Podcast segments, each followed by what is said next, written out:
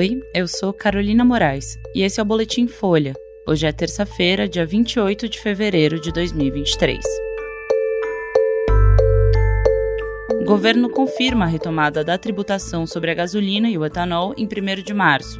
Moraes decide que a STF é responsável por julgar militares envolvidos nos atos golpistas de 8 de janeiro. E Lula recebe vacina bivalente contra a Covid e diz que se imunizar é gesto de responsabilidade.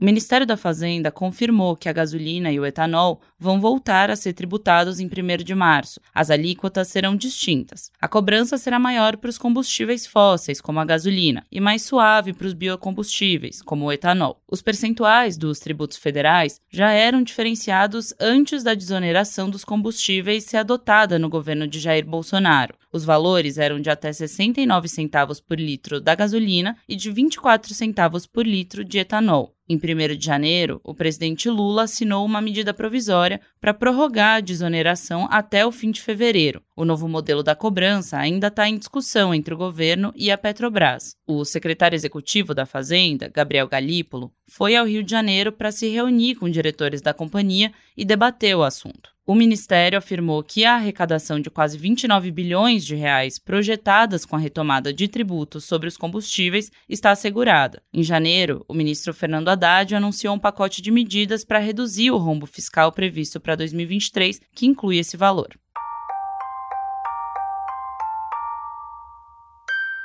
O ministro Alexandre de Moraes, do STF, definiu ontem que cabe ao Supremo Tribunal Federal e não à Justiça Militar julgar integrantes das Forças Armadas que possam estar envolvidos nos ataques golpistas de 8 de janeiro. Ele também autorizou a abertura de uma investigação para apurar a eventual participação de militares e de PMs nos ataques. O pedido de investigação foi feito pela Polícia Federal. O órgão alega que policiais ouvidos nas investigações da Operação Lesa Pátria indicaram que militares do Gabinete de Segurança Institucional e do Batalhão da Guarda Presidencial teriam participado ou se omitido durante os atos de vandalismo. Ontem, o ex-presidente Jair Bolsonaro defendeu as pessoas envolvidas nos ataques. Nós temos agora, vai completar dois meses, 900 pessoas presas, tratadas como terroristas que não foi encontrado quando foram presas um canivete sequer com elas.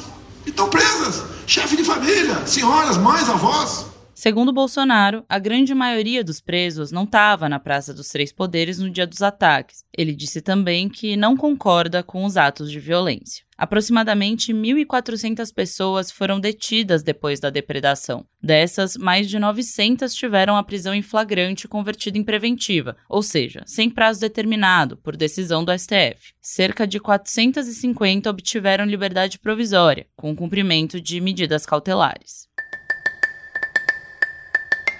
E o presidente Lula foi vacinado ontem com a dose bivalente contra a Covid. Quem aplicou a vacina foi o vice-presidente Geraldo Alckmin, que é médico. O ato aconteceu durante o lançamento da campanha nacional de vacinação do Ministério da Saúde. Em discurso, o Lula defendeu que se imunizar é um gesto de responsabilidade. Daqui para frente, olha que vocês lerem um, um, aviso que está dando vacina no bairro de vocês, na cidade de vocês, pelo amor de Deus, não sejam irresponsáveis.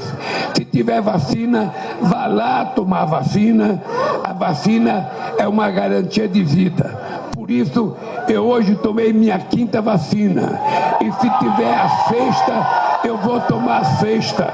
Se tiver a sétima, eu vou tomar a sétima eu tomo vacina porque eu gosto da vida. A vacina bivalente contra a Covid, fabricada pela Pfizer, começou a ser aplicada ontem no país. O imunizante é uma versão atualizada, que protege contra a cepa original do coronavírus e também contra as subvariantes Omicron. Por enquanto, podem receber a bivalente idosos com 70 anos ou mais, pessoas a partir de 12 anos que vivem em instituições de longa permanência e os trabalhadores dessas instituições, pessoas imunocomprometidas a partir de 12 anos e indígenas, ribeirinhos e quilombolas também a partir de 12 anos. Esse foi o Boletim Folha, que é publicado de segunda a sexta, duas vezes por dia de manhã cedinho e no final da tarde. A produção é da Laila Moalen e a edição de som é do Rafael Conkle. Esse boletim usou áudio da CNN Brasil. Essas e outras notícias você encontra em folha.com. Até mais!